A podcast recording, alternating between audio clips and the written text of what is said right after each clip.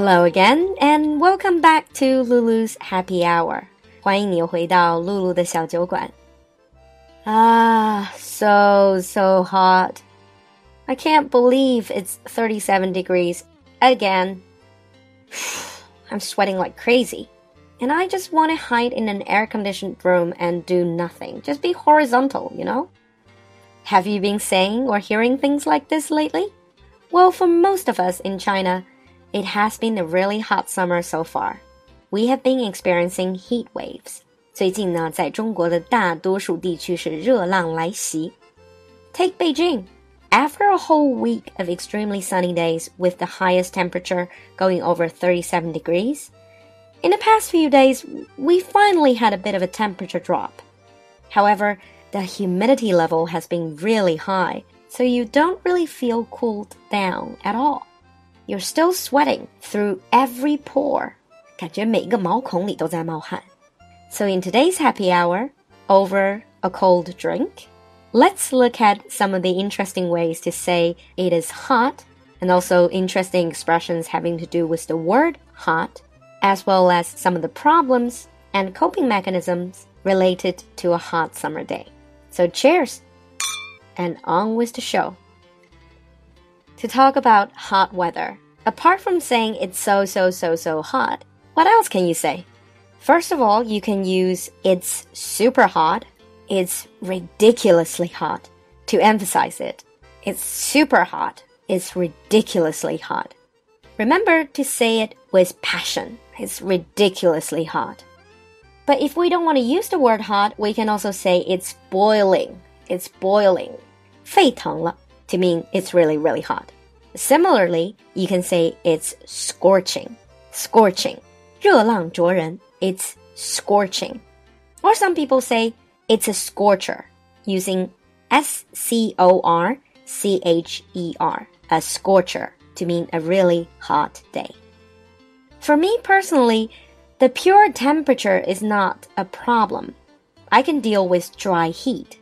What I can't deal with is humidity level. 对我个人来讲，炎热又潮湿的天气是我最受不了的，就是我们说的桑拿天。To talk about those type of weather, you can use the word muggy, M U G G Y, muggy, to mean it's humid and it's hot. You can say it's really muggy today. It's really muggy today.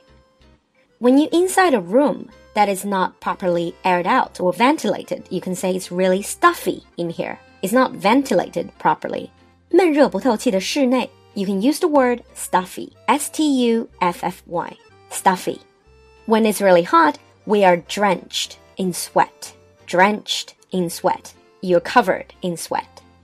One of the early episodes I did was purely on sweat. 小酒馆早期的节目二十二期全部都是讲出汗的。So if you're interested, you can check it out. As in Chinese, in English you also have an exaggerated version to say it's hot. For instance, you can say it feels like an oven or it feels like a sauna.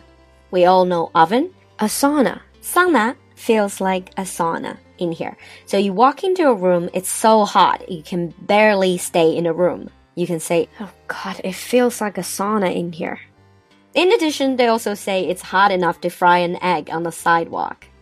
It's hot enough to fry an egg on the sidewalk. 热的人行道都可以煎鸡蛋了。 Back to the word hot. Apart from the high temperature, it also means other things.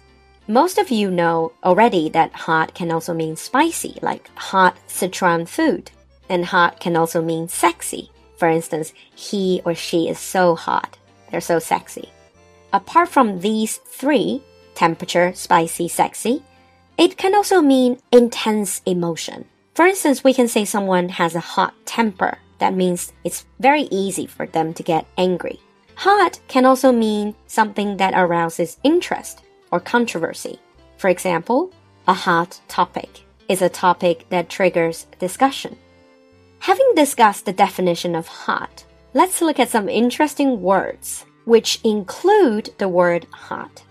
In the episode on games, we talked about hot potato Hot potato is something you want to pass on, you don't want to hold on to. 烫手山芋或者棘手的问题叫做 hot potato。A hothead means something similar to the meaning in Chinese. 我们说头脑发热. In English, a hothead is someone who loses his temper or logical reasoning very easily.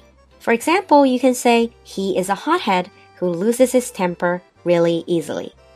Nowadays, we're all glued to our phone. We need our internet connection. So sometimes we need to use hotspot. Wi-Fi 的热点叫做 hotspot. For example, you can use one of the hotspots to get online. A hot seat is a seat you don't want to sit in. Usually, to be in the hot seat means you're in a dilemma. It's very hard for you to decide. Whatever decision you make, you're going to put yourself in a difficult situation. You can say, as the boss or as the team leader, I'm sitting in the hot seat. I'm sitting in the hot seat. 处境为难 in the hot seat. And then we have hot air. As you can probably imagine, hot air doesn't mean much, doesn't weigh much. So hot air means empty words, exaggerated words that don't have actual meaning. 大话,空话. So to say someone who's just talking nonsense or just bragging, you can say Oh, don't listen to him. He's full of hot air. Don't listen to him. He's full of hot air. And then let's look at some of the problems and coping mechanisms on a hot summer day. Of course, some of the major problems with summer having to do with heat. When you're in the sun for too long without any precaution and protection, you might suffer from heat stroke. Heat stroke. 中暑 S T R O K E. Heat stroke can be extremely serious and is usually linked with dehydration. Dehydration. Your body is lacking water. 脱水 dehydration. So you can say he is dangerously dehydrated. Of course, another problem with any sunny day would be UV, ultraviolet, 紫外线. Especially when you're on the beach, you can get sunburned. Sunburn, 晒伤. I got sunburned really badly during my last trip to Australia, especially the skin around my neck, and it hurt a lot. Another problem for summer days would be thunderstorm. If you live in Beijing, you would know thunderstorm pretty much means your flights will be delayed or even cancelled. A few days ago, because of a thunderstorm, one of my friends got delayed 12 hours in Beijing. And of course, sometimes you're outside and then you will encounter torrential rain. Really, really heavy rain. Torrential rain. 之前也做过一期专门讲下雨的 episode. So if you're interested. We finish off with some coping mechanism. How to cope with heat waves. Of course, stay in the shade, stay hydrated, drink plenty of water. You can turn the AC on full blast. Turn the AC on full blast. AC means air conditioning. 把空调开到最大 full blast. And when you go outside, wear sunblock. Wear sunblock to protect you from sunburn. And just to have a bit of fun, you can go for a swim, or better yet, embrace your inner child. 发挥一下童真. Go to a water park. 到水上乐园去玩. And you can even have a water fight with your friends. 打水仗叫 have a water fight. Actually, because I'm going on holiday, so I'm gonna miss out on a big water fight on this Saturday held in one of the major parks in Beijing. That sounds like a lot of fun. So that was the episode about hot summer days. 接下来要进入到我们的互动环节。之前的两期呢，是我们对于新板块 America Under the Microscope 闲话美国的一个尝试，也是 James 的声音第一次登场。北北北熊就说。 James 听起来自然、邻家、亲切，带些美式小慵懒；而安兰听起来呢，则是深情、磁性、温柔，带着英式小浪漫。尤其是念诗的时候，I'm sure they will both appreciate your comments。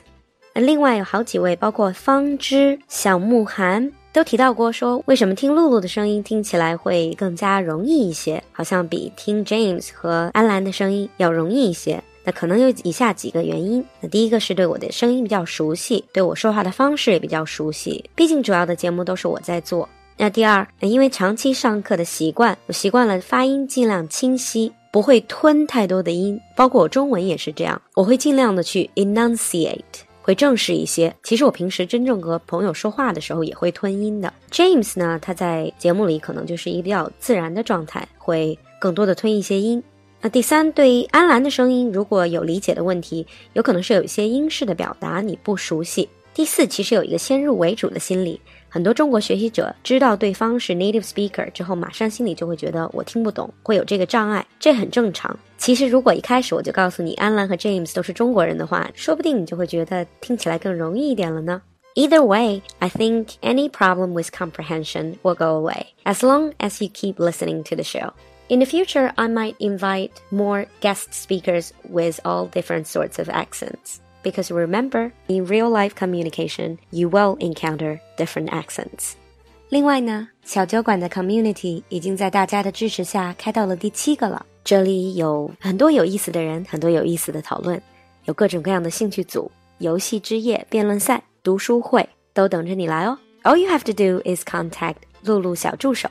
微信是 L U L U X J G，小酒馆的首字母 X J G。So if you have anything to share with us about hot summer days, feel free to leave a comment in the comment section. Maybe next time your comment will be the one that gets picked.